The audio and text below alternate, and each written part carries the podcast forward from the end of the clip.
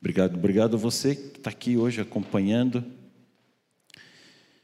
Ah, eu não sei se você está vivendo ainda, se você não chegou, se você já passou pelo tempo de faculdade. A gente vive uma pressão muito grande sobre o período que de estudo, se a gente é, a vida que tem. Quem passou já por faculdade sabe a, a batalha que é. Hoje tem curso noturno, a gente consegue fazer faculdade trabalhando, mas é batalha, é, é complicado. É, mesmo que você já esteja formado, se manter atualizado. Eu vivi muitas histórias durante o meu período de faculdade, pós-graduação, mestrado. Mas acho que um dos momentos mais pesados para mim foi quando eu procurei o, o, coordenador do curso que eu fazia de teologia com esse sentimento aqui. Busquei o, Dr. Wilson Andrew White, que era o coordenador do curso, e falei, professor, eu vim falar contigo aqui porque eu estou querendo parar o curso. E o doutor Wilson olhou para mim e falou assim: Por que você quer parar o curso, bravo? Eu falei: Porque as minhas notas são muito ruins. Eu tenho notas muito, muito baixas. Eu trabalhava durante a tarde, a noite, meu curso de teologia só tem durante o dia. Praticamente todos os meus colegas estavam no internato. E eu não tinha condições de estar no internato, eu, era externo, eu era, é, não tinha bolsa para estudar. E eu trabalhava, eu saía da faculdade no primeiro ano, não podia nem assistir todas as aulas, eu eu perdi todas as matérias que ficavam nos dois e três últimos horários ali. Depois eu consegui ainda fazer todas as saída do curso, sair da, da faculdade meio-dia, quando acabava as aulas. Mas eu entrava no trabalho assim que chegava, uma e meia da tarde e trabalhava até 10 horas da noite, às vezes duas horas da manhã, às vezes virava a noite trabalhando, quando dava quatro e meia da madrugada, eu pegava um pano de chão não usado ali no trabalho, molhava no tanque e limpava o corpo com aquele pano de chão úmido, colocava de volta uma roupa mais específica para o curso e dali mesmo voltava direto para a faculdade. Chegava a emendar quatro, cinco noites sem dormir. Não tinha tempo para estudar, não tinha tempo para fazer as leituras que precisava. Final de semana eu, eu tentava repor um pouco disso, de domingo, mas eu não conseguia. E as minhas notas, no geral, eram muito baixas. Algumas matérias eu cheguei a ter oito, nove, mas várias matérias eu tive cinco, seis. Curso tinha média geral de sete. Para conseguir terminar, as matérias tinham que ter mais do que, acho que seis, para eliminar a matéria. E a minha média geral era sete, raspando ali, mas notas horríveis. Eu tinha muita vergonha do meu currículo. E quando eu comecei a olhar para as minhas notas, eu, eu fiquei pensando um pouquinho aqui, que pastor medíocre que eu vou ser com notas tão baixas assim.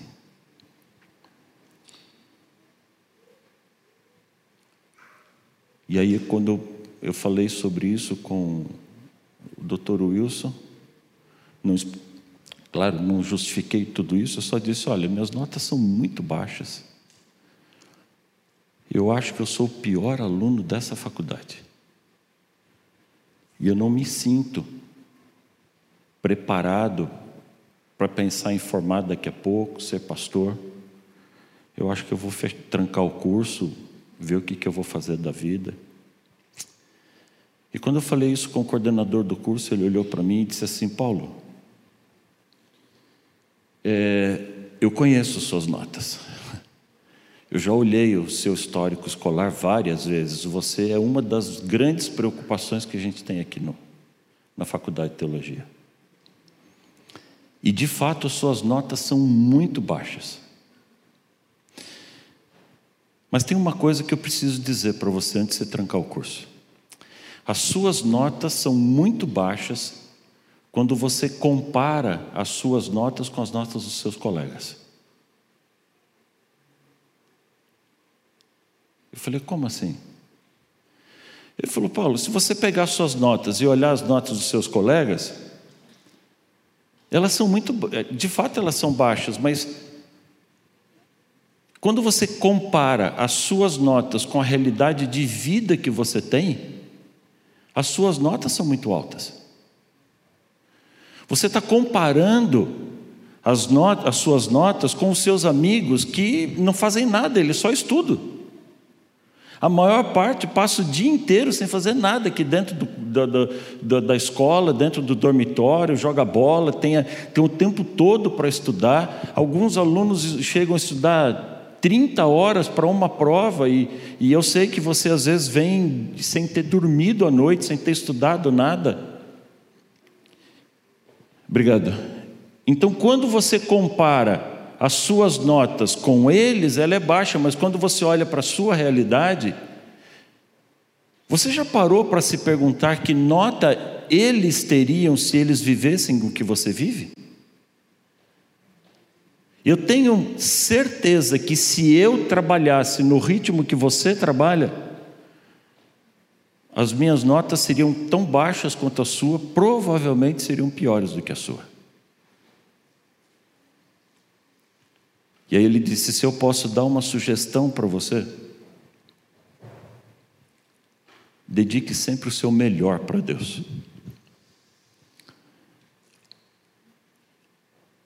Naquela, naquela hora eu, eu fiquei muito emocionado, porque eu nunca imaginei que o coordenador do curso conhecesse a minha vida tão bem, com detalhes que ele colocou para mim naquele dia. E nós choramos muito ali. E nós oramos juntos.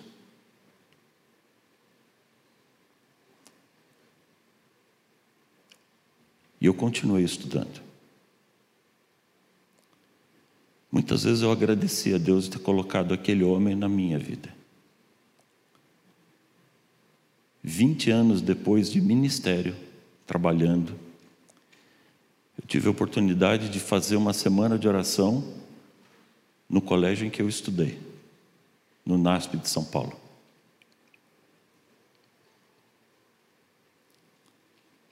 E, e, eu comecei a pregar ali, lembrava do período em que eu era aluno e a gente olhava os pastores que pregavam lá e falava, ah, e eu descobri que não tem ó nenhum. Até eu preguei ali. Mas foi uma semana de oração gostosa, foi uma semana de oração que fluiu bem. No sábado são três cultos, são três serviços de culto ali. E quando terminou a semana de oração, eu estava fisicamente, mentalmente e emocionalmente esgotado. Mas a hora que eu terminei o último curso, o último culto, e subi para a sala pastoral, o doutor Wilson Druvite foi lá me abraçar. Já era um senhor aposentado. E ele ficou olhando para mim com aquela cara de: Eu não falei para você? E de novo nós nos abraçamos, choramos muito. E eu orei agradecendo a Deus. Eu não sei se você entende o que acontece na sua vida quando você se compara com outras pessoas? A gente toca a vida da gente de maneira normal. Mas quando eu começo a comparar com a realidade de outras pessoas, alguns sentimentos estranhos começam a tomar conta da minha vida. O meu carro é o carro que eu tenho. E o carro me atende e eu vou, me leva para onde eu preciso, às vezes dá defeito, como disse o Bruno, de repente eu tenho que jogar lá 500 conto que eu vou parcelar no cartão e vou me arrebentar para pagar. Mas ele, ele me atende.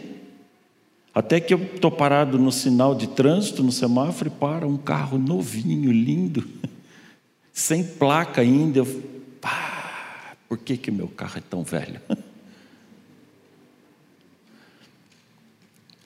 Isso acontece com o cabelo, com a roupa, com o sapato, com a casa.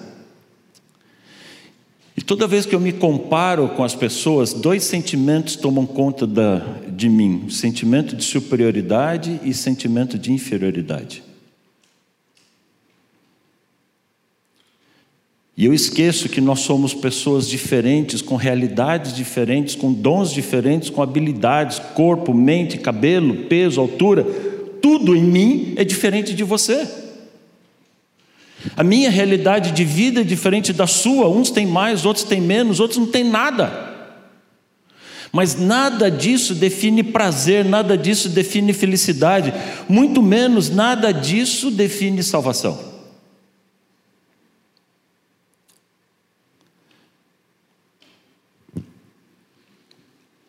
Por isso, quando eu começo a me comparar com as pessoas, alguns sentimentos estranhos começam a tomar conta da minha vida. Primeiro, o primeiro problema são as minhas próprias limitações. Eu reclamo de tudo aquilo que define as, o que me limita.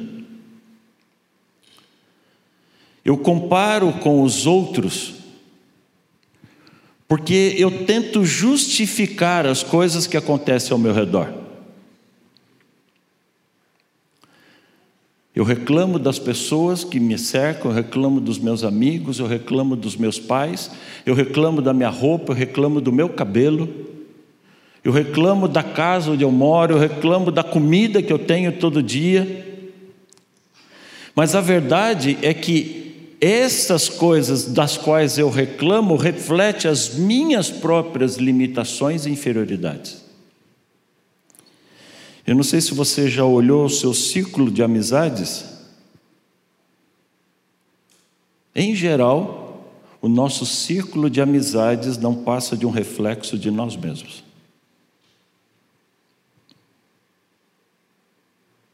Nós nos refletimos em nossos amigos. Nós buscamos pessoas parecidas com a gente. E quando eu reclamo dessas pessoas, no fundo, no fundo, eu estou reclamando de mim mesmo. O segundo ponto que me chama atenção nessas reclamações é essa, eu chamo de gangorra emocional. É essa visão distorcida que nós temos de nós mesmos. Dificilmente alguém olha para si mesmo de maneira equilibrada. Dificilmente alguém olha para si mesmo entendendo quem é de fato. A maioria de nós se enxerga de baixo para cima olhando a vida, o, as coisas dos outros, o estilo de vida, o que os outros são, muito superiores a nós. Outros enxergam de, de cima para baixo.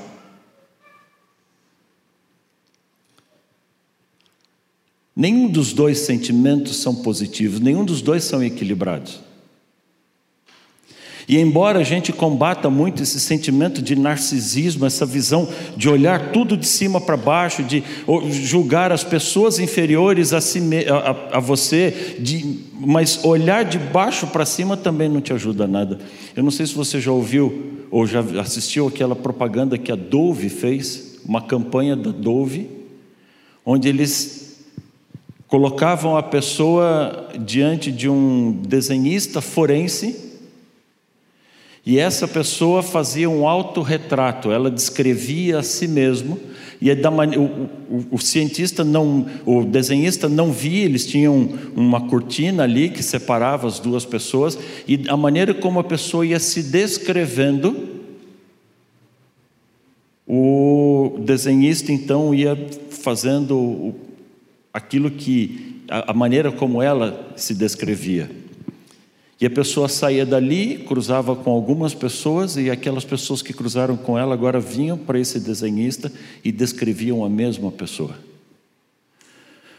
E depois essa pessoa era chamada para comparar a imagem que ela fazia, faz de si mesma e a imagem que as outras pessoas fazem dela.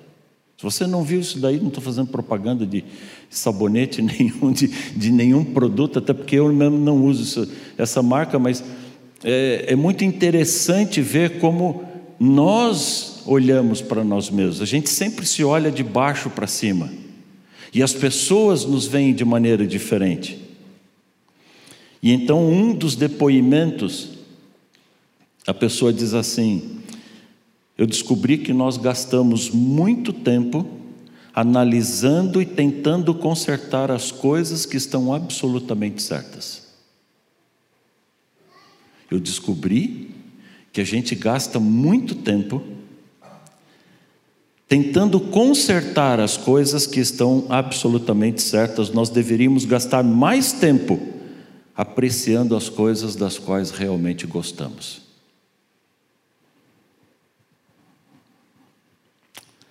Como normalmente nós nos vemos em posição inferior aos outros, isso incomoda. Isso não dá para viver o tempo todo assim. A resposta a, essa, a esse sentimento é tentar inverter a gangorra. E então eu vou para as redes sociais, eu vou para um mundo onde eu tento me mostrar superior aos outros, quando na verdade eu estou escondendo um sentimento de autoestima muito baixo. O terceiro ponto que me chama a atenção quando eu olho para esse universo de comparações é o desequilíbrio social. Ninguém é, ninguém é igual a ninguém, ninguém vive da maneira como outra pessoa vive. O mundo de comparação é um mundo que não tem fim, ele não acaba nunca. Eu sempre conversei com os meus filhos na direção de que ninguém tem tudo o que quer na vida. E uma vez eu estava fazendo uma semana de oração no Mato Grosso, e no sábado um senhor me convidou para domingo almoçar com ele. E eu falei que iria, estava feliz com isso, está tudo bem. E ele falou: então, pastor, eu passo amanhã de manhã aqui na igreja para lhe buscar. Eu achei interessante ele me convidar para almoçar e dizer que ia passar na igreja nove horas da manhã. os desbravadores estavam ali reunidos, tinha mais uns dois ou três ministérios por ali e de repente chega aquele camarada numa caminhonetona linda, novinha, cabine dupla e uma enorme de uma lancha engatada atrás da caminhonete. Aquelas lanchas assim, imensas, imensas. E eu falei assim: ai, ai, ai. O que, que eu estou fazendo aqui? Quando aquele empresário encostou o carro dele com aquele barco enorme lá atrás engatado, o grupo todo, as pessoas viram, baixaram a cabeça, ficaram meio sem graça, assim, um sentimento de inferioridade tomando conta do coração de todas as pessoas. Eu fiquei muito sem graça e naquele momento eu já não queria entrar no carro dele. Mas estava combinado, ele veio, sorriu, me abraçou. Não, não imagino que ele queria provocar esse sentimento nas outras pessoas, ele só quis oferecer o melhor para mim. E entrei no carro, fomos com a família dele para um, uma represa, onde tem um atracador ali, um lugar que ele vem de ré ali, coloca o barco dentro da água. E quando chegamos no atracadouro, os barcos que estavam ali ancorados, todos eram bem maiores que o dele. E aí ele passou o resto do dia se justificando para mim porque o barco dele era tão pequeno comparado aos outros. Ninguém está feliz com o que tem. E essa e esse jogo social, esse desequilíbrio, ele é muito complicado. Isso acontece na família, isso acontece no trabalho, isso acontece na vida social. Os irmãos se comparam com os irmãos E a gente sempre tem esse sentimento de inferioridade, as pessoas se comparam no trabalho, a gente sempre tem esse sentimento de incapacidade. Agora, o problema é quando isso acontece na vida religiosa. Porque, como eu não consigo resolver esse desequilíbrio dos, nos outros aspectos da vida, eu acabo transferindo essas batalhas sociais para dentro da igreja. Eu chego na igreja e começo a ver esse, essa comparação. Comparamos bens, aparências, comparamos santidade. E isso é um problema muito sério. Se você um dia tiver um pouco de curiosidade sobre isso, leia Gênesis 29 e 30. E você vai encontrar ali duas irmãs que eram casadas com o mesmo homem, Raquel e Lia. Cada uma tinha, sua característica própria, mas a Bíblia diz que elas se comparavam o tempo todo. Elas se cutucavam, elas despertavam inveja, ciúmes uma na outra e brigavam o tempo todo entre si, e isso transferia para a vida espiritual delas. Se você olhar para os evangelhos, você vai ver que os, os discípulos de Cristo se comparavam entre si. Eles disputavam quem era o maior, quem era o melhor, quem era mais próximo de Cristo, quem atendia melhor essas demandas. Mas para mim, o exemplo mais clássico, quando eu olho para isso, está no primeiro livro de Samuel, quando a Bíblia descreve o que foi o reinado de Saul. Saul era um homem alto, era um homem que chamava atenção pela sua postura, pela sua aparência. A Bíblia diz que quando o povo estava reunido, os ombros de Saul ficavam, acima da cabeça da multidão. Então ele era alto, ele chamava atenção. Saul foi o primeiro rei de Israel. Saul tinha tudo para ser lembrado na história como o primeiro rei de Israel. Mas Saul destruiu tudo isso. Porque ao invés, ao invés de olhar para Deus, se colocar nas mãos de Deus e se concentrar no governo que ele deveria desempenhar no país, Saul olhava para um menino, Davi, e morria de inveja de Davi. O problema não estava em Davi, o problema estava em Saul. Ele tinha problemas. E ele transferia tudo isso para um garoto, e ao invés de concentrar em governar o país, ele se concentrava em perseguir Davi e tentar matar o menino.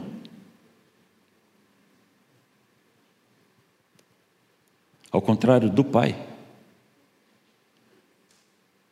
Jonatas, o filho de Saul, Logo cedo ele entendeu que esse não era o dom dele, esse não era o chamado que ele tinha de Deus.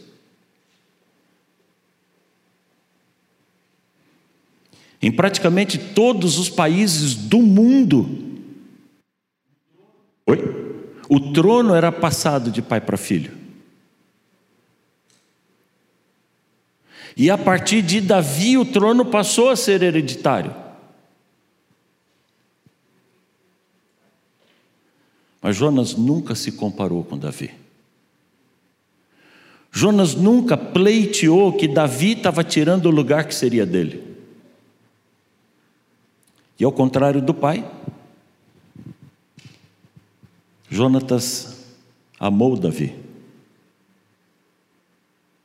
Aceitou o chamado que Davi recebeu de Deus. Aceitou o chamado que ele recebeu de Deus e viveu aquilo que era a vida dele e foi feliz, mesmo não sendo rei.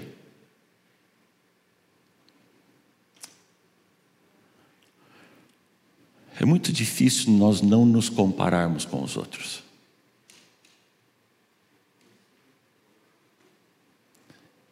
É muito difícil eu não comparar o meu corpo com o corpo dos outros. É muito difícil eu não comparar o meu cabelo com o cabelo dos outros. É muito difícil eu não comparar minha casa, minha roupa.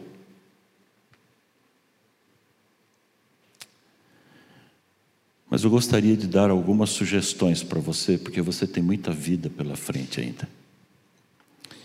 A primeira sugestão que eu quero dar para você está em Êxodo, em Gênesis. Gênesis capítulo 2, no verso 7.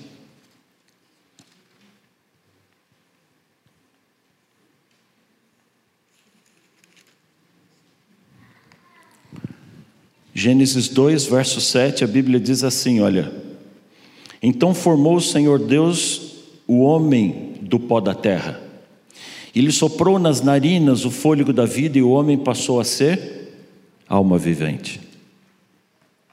Eu não sei se você consegue imaginar essa cena de Deus moldando o homem no barro. Eu gosto muito de parar para pensar nessa cena, porque Moldar no barro é muito diferente do que esculpir na pedra. Para esculpir, entalhar alguma coisa na pedra, eu uso um, um, um, cinzel, um martelo. Eu uso ferramentas de corte, eu vou batendo ali e, e lascando e tirando pedaços. É um, é um tipo de arte que fere embora o material seja nobre. Moldar no barro, eu trabalho diferente, eu trabalho alisando, eu trabalho acariciando. Moldando com as minhas mãos e dando o formato que está na minha mente. Quando alguém esculpe uma estátua num bloco de mármore, ou de qualquer outro tipo de pedra, em geral essa essa estátua esculpida já em pé. Se alguém decide fazer uma estátua de barro, não dá para montar a estátua em pé. Ela tem que estar deitada. Isso me diz que Deus se prostrou diante da criatura, o Criador se prostrou diante da criatura.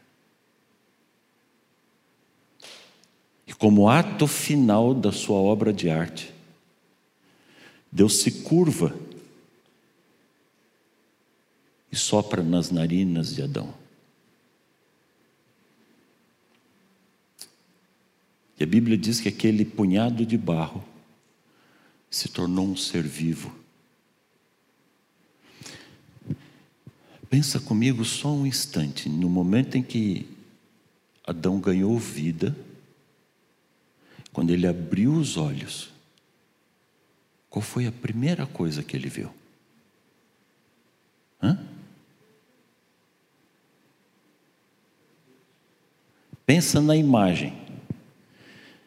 Cristo ajoelhado ali no chão, ele se inclina Quando ele sopra, aquele ser ganha vida e abre os olhos. A primeira coisa que ele vê o que é? A face do seu Criador. Por isso, a primeira sugestão que eu quero deixar para você é a lição do Éden. Se tem uma coisa na qual compensa concentrar minha vida, meus olhos, minha atenção, é na face de Deus. Se eu preciso olhar para alguma coisa, eu preciso olhar para Deus. O meu problema não é quando eu estou olhando para Deus na minha frente, o meu problema é quando eu começo a olhar para as pessoas e para o mundo ao meu redor. Lembra de Pedro quando desceu do barco e começou a andar sobre as águas? Enquanto ele olhava para Cristo, ele andava sobre as águas fazendo aquilo que ninguém nunca mais na humanidade fez, nem antes e nem depois dele. Mas quando Pedro tirou os olhos de Cristo e olhou para os amigos no barco, ele começou a se comparar. E não importa se eu me comparo por baixo ou por cima, isso é uma desgraça para mim. Então, a primeira sugestão, a primeira dica que eu quero deixar para você, fixe os seus olhos em Jesus. Hebreus capítulo 12, no verso 2, na, na nova versão transformadora, diz assim: mantenhamos o olhar firme em Jesus. Eu entro na igreja, olho para Cristo, eu sou edificado por Ele. Eu entro na igreja, olho para as pessoas, eu me frustro, eu me decepciono. E o pior, eu me frustro com pessoas e me afasto de Deus, que não tem nada a ver com isso. É inexplicável. Mas é isso que a gente faz. Então não olhe para as pessoas, não olhe para o lado, para os seus amigos de sala de aula, não olhe para os seus colegas de trabalho, não olhe para as pessoas que frequentam a igreja com você, não olhe para as pessoas que moram na sua casa. Fixe os olhos em Jesus. Essa é a lição do Éden. E se você tomar esse primeiro passo, eu garanto que muita coisa vai já vai ajudar e trabalhar a seu favor. A segunda dica que eu quero dar para você está em Mateus capítulo 11.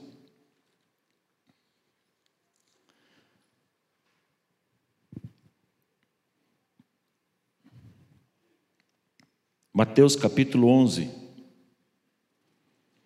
verso 29.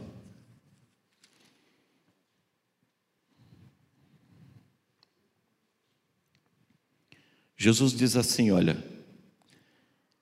tomem sobre vocês o meu jugo e aprendam de mim, porque eu sou manso e humilde de coração. E então vocês acharão descanso para a alma cansada de vocês. Na primeira carta a Pedro, lá no finalzinho do, do Novo Testamento, antes do Apocalipse, na primeira carta de Pedro, no capítulo 2, e os versos 21 em diante, ele diz assim: olha, 1 Pedro 2, versos 21 em diante. Porquanto para isso mesmo vocês foram chamados,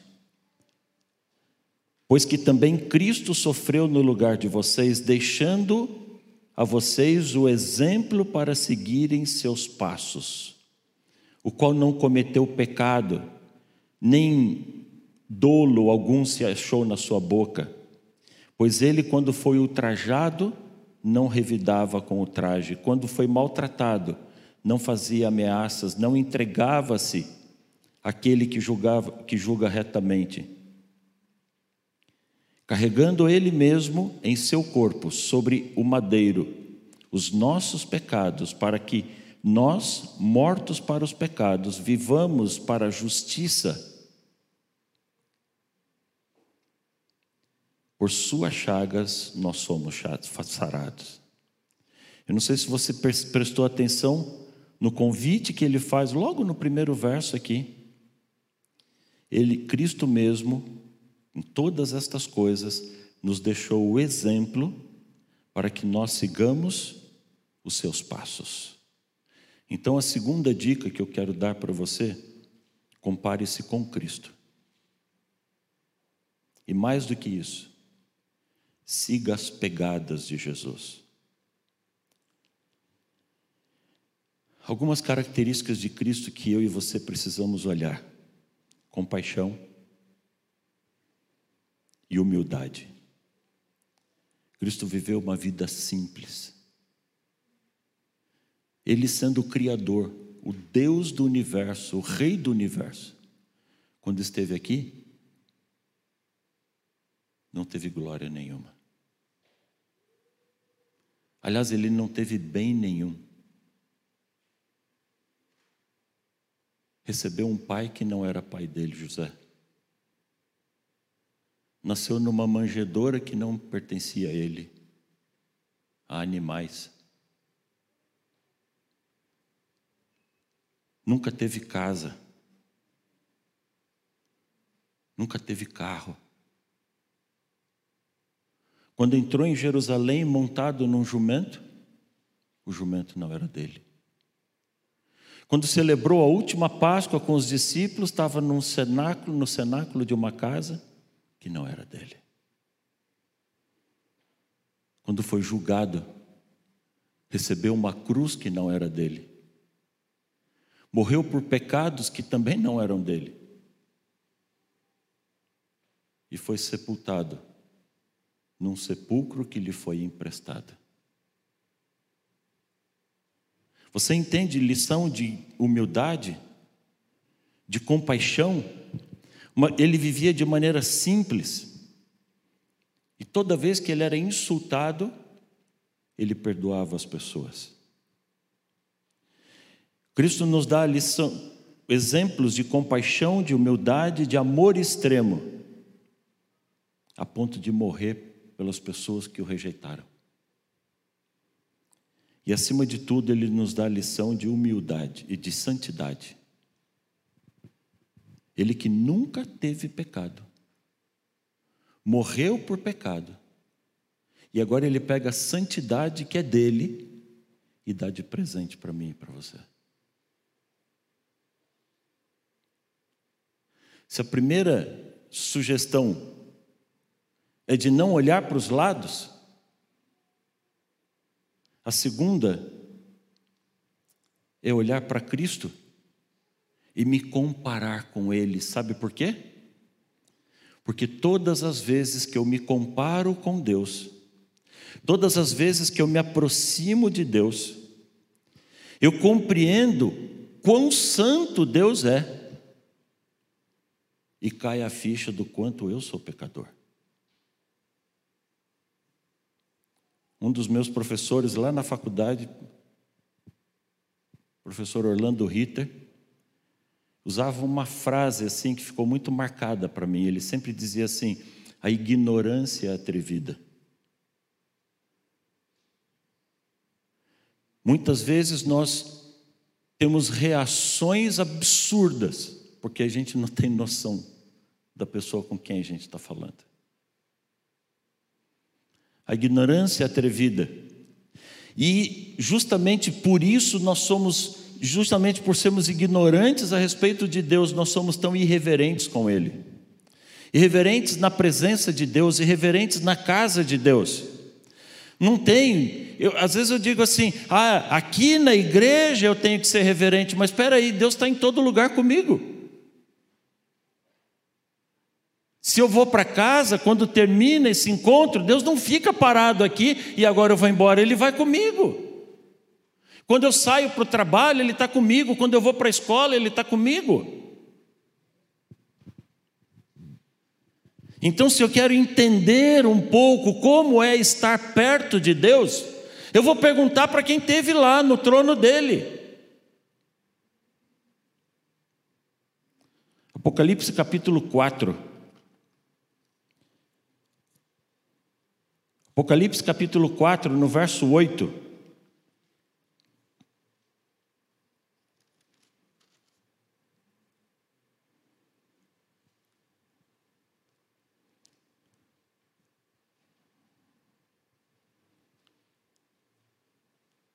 Apocalipse capítulo 4, no verso 8, fala de anjos e de seres viventes que servem diretamente junto ao trono de Deus, e ela diz assim: e os quatro seres viventes, tendo cada um deles, respectivamente, seis asas, e, e cheios de olhos, e ao redor e, e, e por dentro, eles têm olhos ali, eles não têm descanso nem de dia nem de noite, dia e noite, proclamando o quê?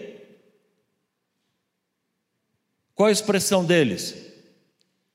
Santo, Santo, Santo.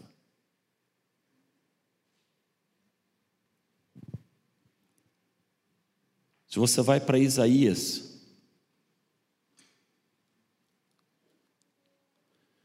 Isaías e Jeremias também estiveram junto ao trono de Deus, visitaram o trono. Isaías capítulo 6,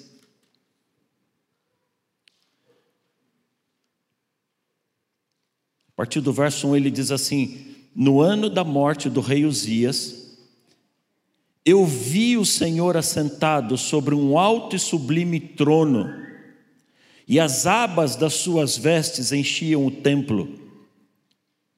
Anjos serafins estavam por cima dele, cada um tinha seis asas. Não foi a mesma descrição de João? Seis asas. Mas ele, ele, agora ele diz por que eles tinham seis asas. Com duas cobria o rosto, com duas cobriam os pés, e com duas ele voava. E esses anjos serafins clamavam uns para os outros, dizendo: Santo, Santo, Santo é o Senhor. Santo, Santo, Santo é o Senhor dos exércitos, toda a terra está cheia da sua glória. Você entende a visão de alguém que está diante do trono de Deus? E eu e você amamos e servimos o mesmo Deus. E quando esse Deus se aproxima de mim, não é diferente de quando eu me aproximo dele. Por isso, quando eu me comparo com Deus, quando você pensa desse Deus que está ao seu lado dia e noite, a melhor expressão é do próprio Isaías, aqui no capítulo 6, do verso 5, quando ele diz assim: Então, quando eu vi tudo isso, eu disse: Ai de mim, eu estou perdido, porque eu sou homem de lábios impuros, habito no meio de um povo de lábios impuros mas os meus olhos viram o Rei, o Senhor dos exércitos. Eu sou pecador, vivo num, no meio de gente que é pecadora. Sabe, quando eu me comparo com Deus, eu vejo a grandeza de Deus e o quanto eu sou pequeno. Eu vejo o poder de Deus e a minha impotência e incapacidade. Eu vejo a santidade de Deus e o quanto eu sou pecador. E nessa hora tem que sair essa expressão, ai de mim, o que, que eu vou fazer agora? Aí vem a última sugestão que eu quero dizer, quero deixar para você. Deus não abandona você nesse sentimento ruim e negativo. Se você continua lendo o relato aqui de Isaías, verso 6, então um dos anjos serafins voou para para junto de mim, trazendo na mão uma brasa viva. Ele tirou essa brasa viva do altar de Deus com, com uma ferramenta, com uma tenaz.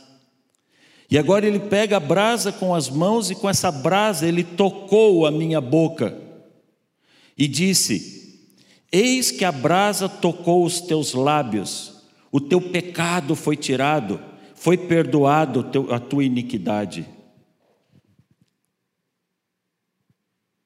Sabe, quando eu me comparo com Deus e vejo a minha impotência, a minha incapacidade, Deus se aproxima de mim. E Ele purifica. Ele me santifica. A brasa cauteriza as feridas, estanca a hemorragia dos pecados.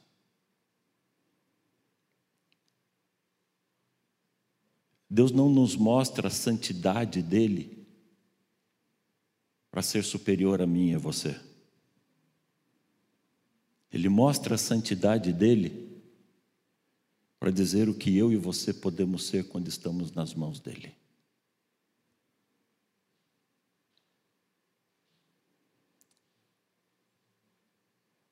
Ele diz assim, filho, comigo você pode ser diferente, comigo você pode ser melhor.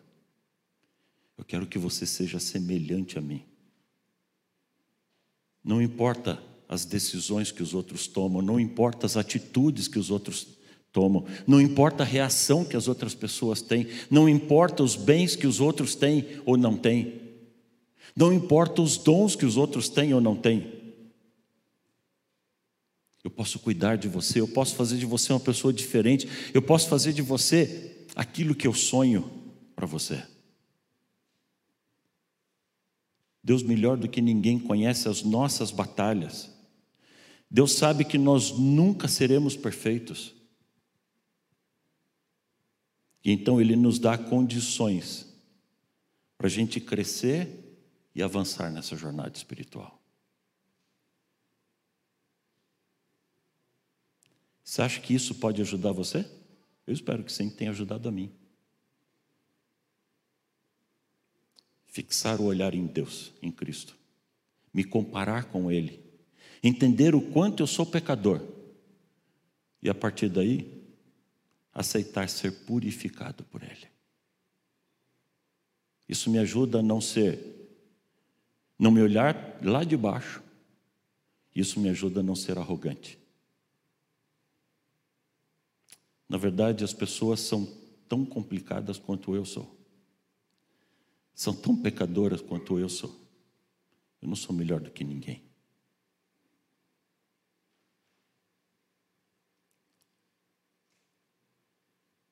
Mas tem uma última dica que eu quero deixar com você.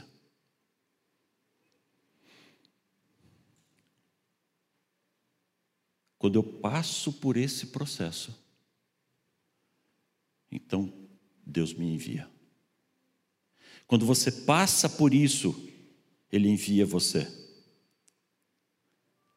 Agora eu posso voltar a olhar para as pessoas. Agora eu preciso voltar a olhar para as pessoas.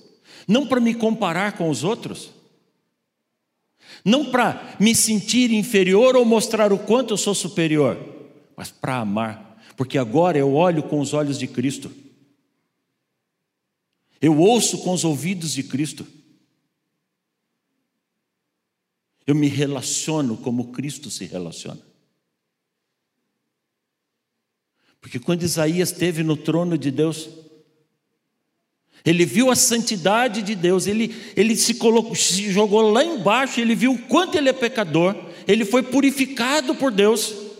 Mas a história não termina aqui, no verso 8, a Bíblia diz assim: depois disso ouvi a voz do Senhor que dizia: A quem enviarei? Quem há de ir por nós?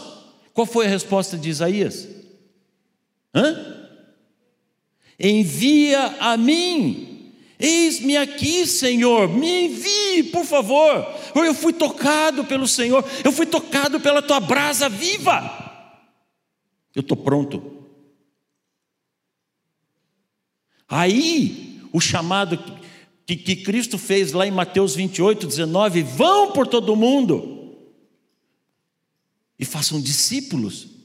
Aí ele começa a fazer sentido para mim, mas eu só vou conseguir entender isso se eu passei por esse processo antes. Aí eu entendo que a casa onde eu moro é um chamado de Deus, porque tem pessoas ao meu redor que precisam passar por essa experiência com Deus que eu tenho vivido. Eu moro no condomínio aqui embaixo. Tem sete anos que esse condomínio foi entregue aos, aos primeiros moradores. Nesses sete anos já teve cinco tentativas de suicídio.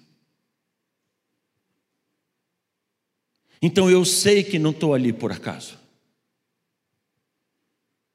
Eu sei que eu não estou ali para ficar entendendo qual apartamento é maior ou menor que o meu, qual tem decoração maior ou melhor, qual carro é diferente do meu ali na garagem.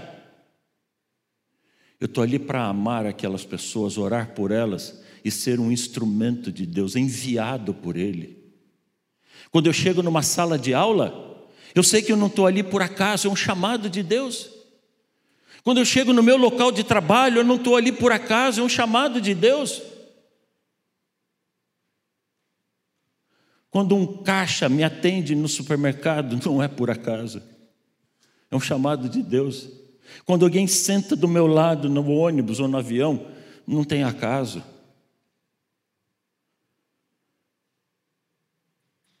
Sabe, amigo, eu não fui chamado por Deus para viver me comparando com os outros. Eu não fui chamado por Deus para ficar tentando entender quem pode ter a roupa mais cara ou mais barata, quem pode ter o carro melhor. Eu fui chamado por Deus para mudar o mundo, para transformar o mundo. Ele disse assim: Você é o sal da terra, o sal não entra para não fazer nada. Você põe um pouquinho de sal na comida, ela dá sabor a tudo. Ele disse: Você é a luz do mundo. Eu e você, nós não estamos aqui por acaso, nós temos uma missão. Eu só consigo entender o chamado e a missão, quando eu entendo o meu lugar, o chamado que eu tenho, quem eu sou, e ao invés de me comparar com os outros, eu amo as outras pessoas. Eu e você fomos chamados por Deus para mudar o mundo através do amor.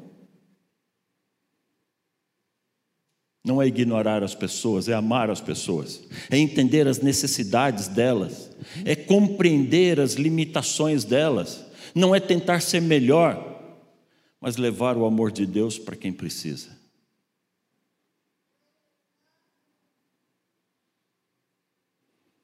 Em João 15, verso 12, Cristo disse assim: Um novo mandamento eu vos dou, que vos ameis uns aos outros. Quando você olha a parábola do credor ali em Mateus 18, eu não sei se você lembra dessa parada, o rei chama um homem que devia uma fortuna para ele. E quando a gente compara o tamanho da dívida daquele homem, nós estamos falando na casa ali de uns 250, 300 milhões de reais. E o rei olha para o homem e diz: Escuta, você não vai me pagar não? E ele falou: Rei, desculpa, eu, eu não tenho como pagar essa dívida.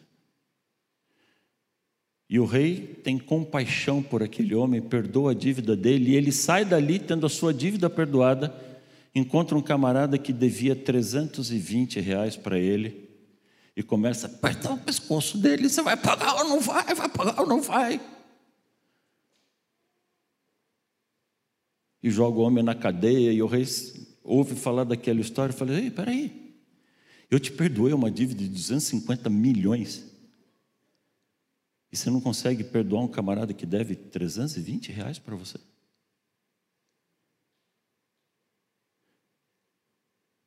Esse grau de comparação é quando eu penso que eu recebi de Cristo. O quanto eu fui amado e perdoado por Cristo e o desprezo com que eu olho para as pessoas que têm problemas como eu tenho. A dificuldade que eu tenho para perdoar as pessoas ao meu redor. Por que você carrega mágoa no coração? Por que você carrega tristeza no coração? Uh -uh. Nós somos chamados para transformar o mundo por amor. E se você parar ainda e olhar João, João 13,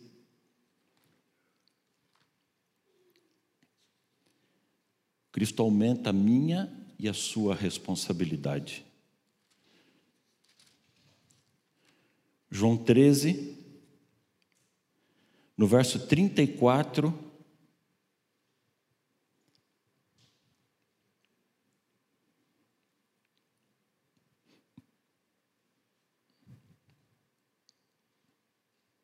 Jesus volta a dizer assim: Um novo mandamento eu dou a vocês, que vocês amem uns aos outros assim como eu amei a vocês.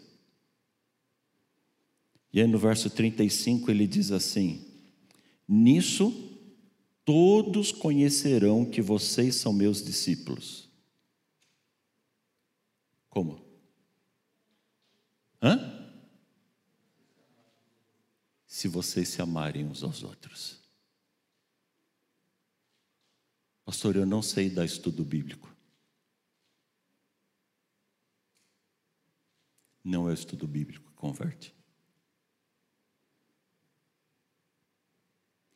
Nós precisamos sim conhecer a Bíblia. A gente precisa saber o que é certo e o que é errado. Precisamos conhecer a lei de Deus. Mas a maior necessidade do mundo qual é? O amor. E Cristo disse: Olha, as pessoas vão saber que vocês são meus discípulos de verdade. Não porque guarda o sábado, embora seja importante guardar. Não porque devolve o dízimo, embora seja importante devolver. Mas porque vocês amam uns aos outros.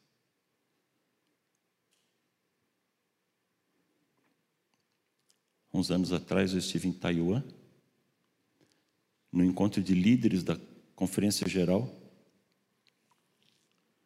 e quando eu estive ali em Taiwan, Eu me surpreendi um pouco. A gente tem coisas da, da, do mundo asiático que a gente já sabe: muita tecnologia, muita gente, muita aglomeração, gente correndo para todo lado. Mas um dia eu cheguei na estação do metrô e eu precisava ir para um lugar ali. E eu fiquei olhando aquele painel enorme, com o nome de todas as estações ali, aquilo é emaranhado de trens. E, e comecei a olhar para aquele painel, imaginando assim: como é que eu vou saber que trem que eu pego aqui, para que lado que eu pego o trem, onde é que eu desço, como é que eu faço conexão com outro trem, e depois para pegar outro trem. E, e tentando entender um pouco aquele emaranhado, enquanto eu olhava naquele painel, um senhor chegou perto de mim e perguntou em inglês: May I help you? Where do you go? E eu disse para ele a estação que eu precisava ir. Ele olhou para mim e disse: Oh, don't worry, just follow me e com cabeça de brasileiro, alguém olha para você num mundo onde você não conhece nada e diz assim: só me segue. Eu confesso para você que eu fiquei morrendo de medo. eu falei: onde é que esse tampinha vai me levar? Ele saiu andando comigo, não falou muito, eles não falam muito. Eles não conversam muito em lugares públicos. Você nunca vai ver um oriental atender uma chamada de voz num restaurante ou num trem, num lugar público. Você nunca vai ouvir um telefone tocar. Os telefones ficam no silencioso. Se alguém liga, ele manda mensagem e começa a conversar com mensagem para a conversa dele não atrapalhar a sua vida. Eu confesso que de vez em quando eu ouço umas conversas em lugares públicos, que, que eu tenho a ver com esses dois brigando aqui? Então ele não falou muito comigo, ele só ia caminhando e eu caminhando atrás dele. E nós descemos uma escada, daqui a pouco vem o trem, nós embarcamos no trem. Daí a pouco ele olha para mim e fala assim: A gente vai descer aqui. Descemos ali, subimos outra escada, fomos para outro corredor, pegamos outro trem. E depois de uns 40 minutos rodando de trem, descemos numa estação. E ele pediu de novo para ver o endereço. Aí ele falou assim para mim: Ó, oh, this exit. E foi comigo até a saída da, da estação, até onde tinha ali as, as catracas. E ele falou: Just upstairs and turn left. Só subir a escada e virar à esquerda. Eu agradeci para ele e vi ele voltando para a estação, imaginando onde que ele ia de verdade. Ele parou a vida dele. para me mostrar o caminho. E aí eu comecei a perceber como, apesar da correria, apesar da rotina asiática de produtividade, de estudo, eles tocam a vida deles, mas em Taiwan, pelo menos, eles estão sempre atentos às necessidades dos outros. Às vezes a gente parava, entrava numa lojinha ou mesmo num camelô na rua e perguntava alguma coisa em inglês, pegava alguma coisa e how much? Ele olhava desesperado. Aí depois eu já comecei a entender aquela expressão. Ele não fala inglês. E aquele comerciante então vai para a porta da loja na calçada e grita assim: Help!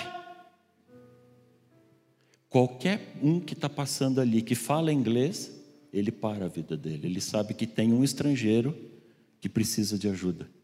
E ele entra no comércio e começa a traduzir o que eu preciso para o vendedor, o vendedor responde, e ele fica ali comigo durante todo o período de transação. E se eu começo a chorar, pechinchar preço, ele vai pechinchando comigo. Até que a negociação está terminada. E ele olha para mim e fala, thank you, e vai embora. É tão gostoso quando você se sente amado. É tão gostoso quando você percebe alguém que para um pouquinho a vida dele para te ajudar. Mas sabe qual é a parte mais gostosa dessa história? É quando eu me sinto útil. Quando eu percebo que ajudei alguém. Quando eu percebo que a vida de alguém hoje é melhor por aquilo que Deus fez na vida dele através de mim. Eu não sei que fase da vida você está vivendo agora. Eu não sei se você trabalha ou está procurando emprego. Eu não sei se você estuda ou já terminou os estudos. Eu não sei se você está no momento tranquilo da vida ou você está no meio desse caos e desse desespero social. Pode ser até que você esteja no momento da vida que você vai casar amanhã.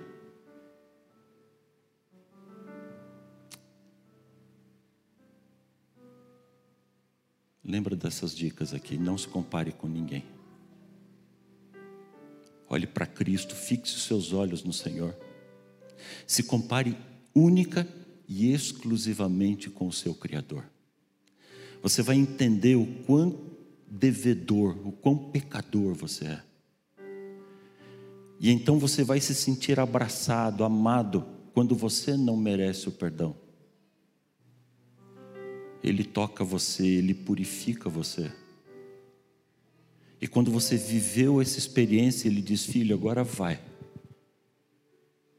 Agora vai atrás das pessoas, porque você não vai se comparar mais.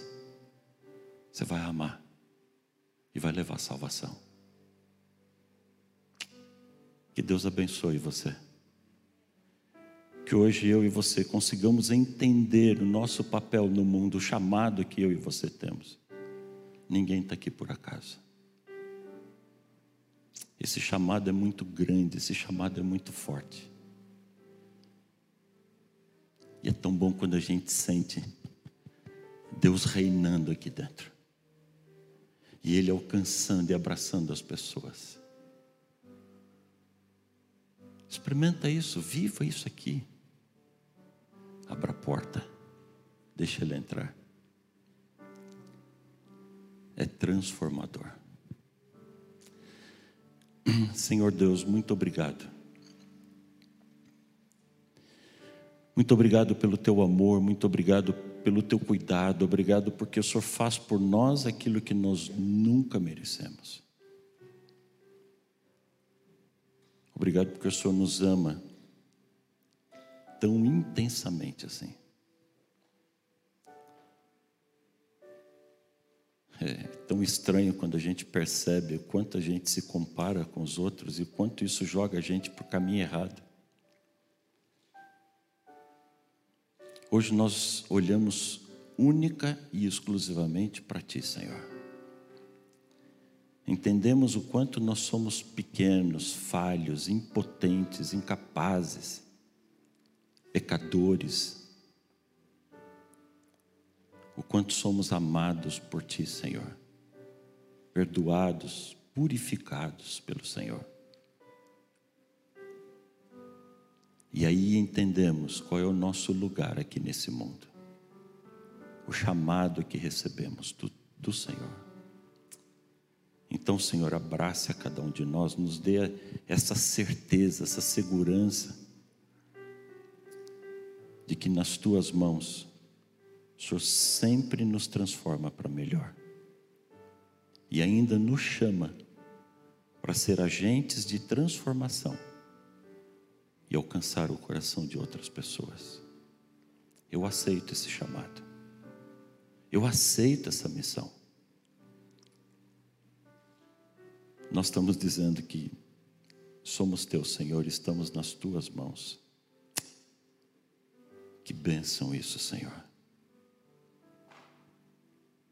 Por isso, no poder de Cristo Jesus, eu quero enviar a cada um dos teus filhos em missão durante essa semana. A gente vai enfrentar batalha, a gente vai chorar, a gente vai rir, mas que sejamos agentes teus de transformação, que sejamos instrumentos poderosos nas tuas mãos.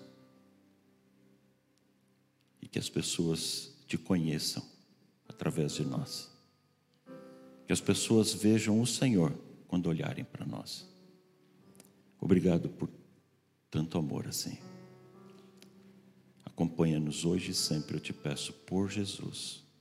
Amém, Senhor. Amém.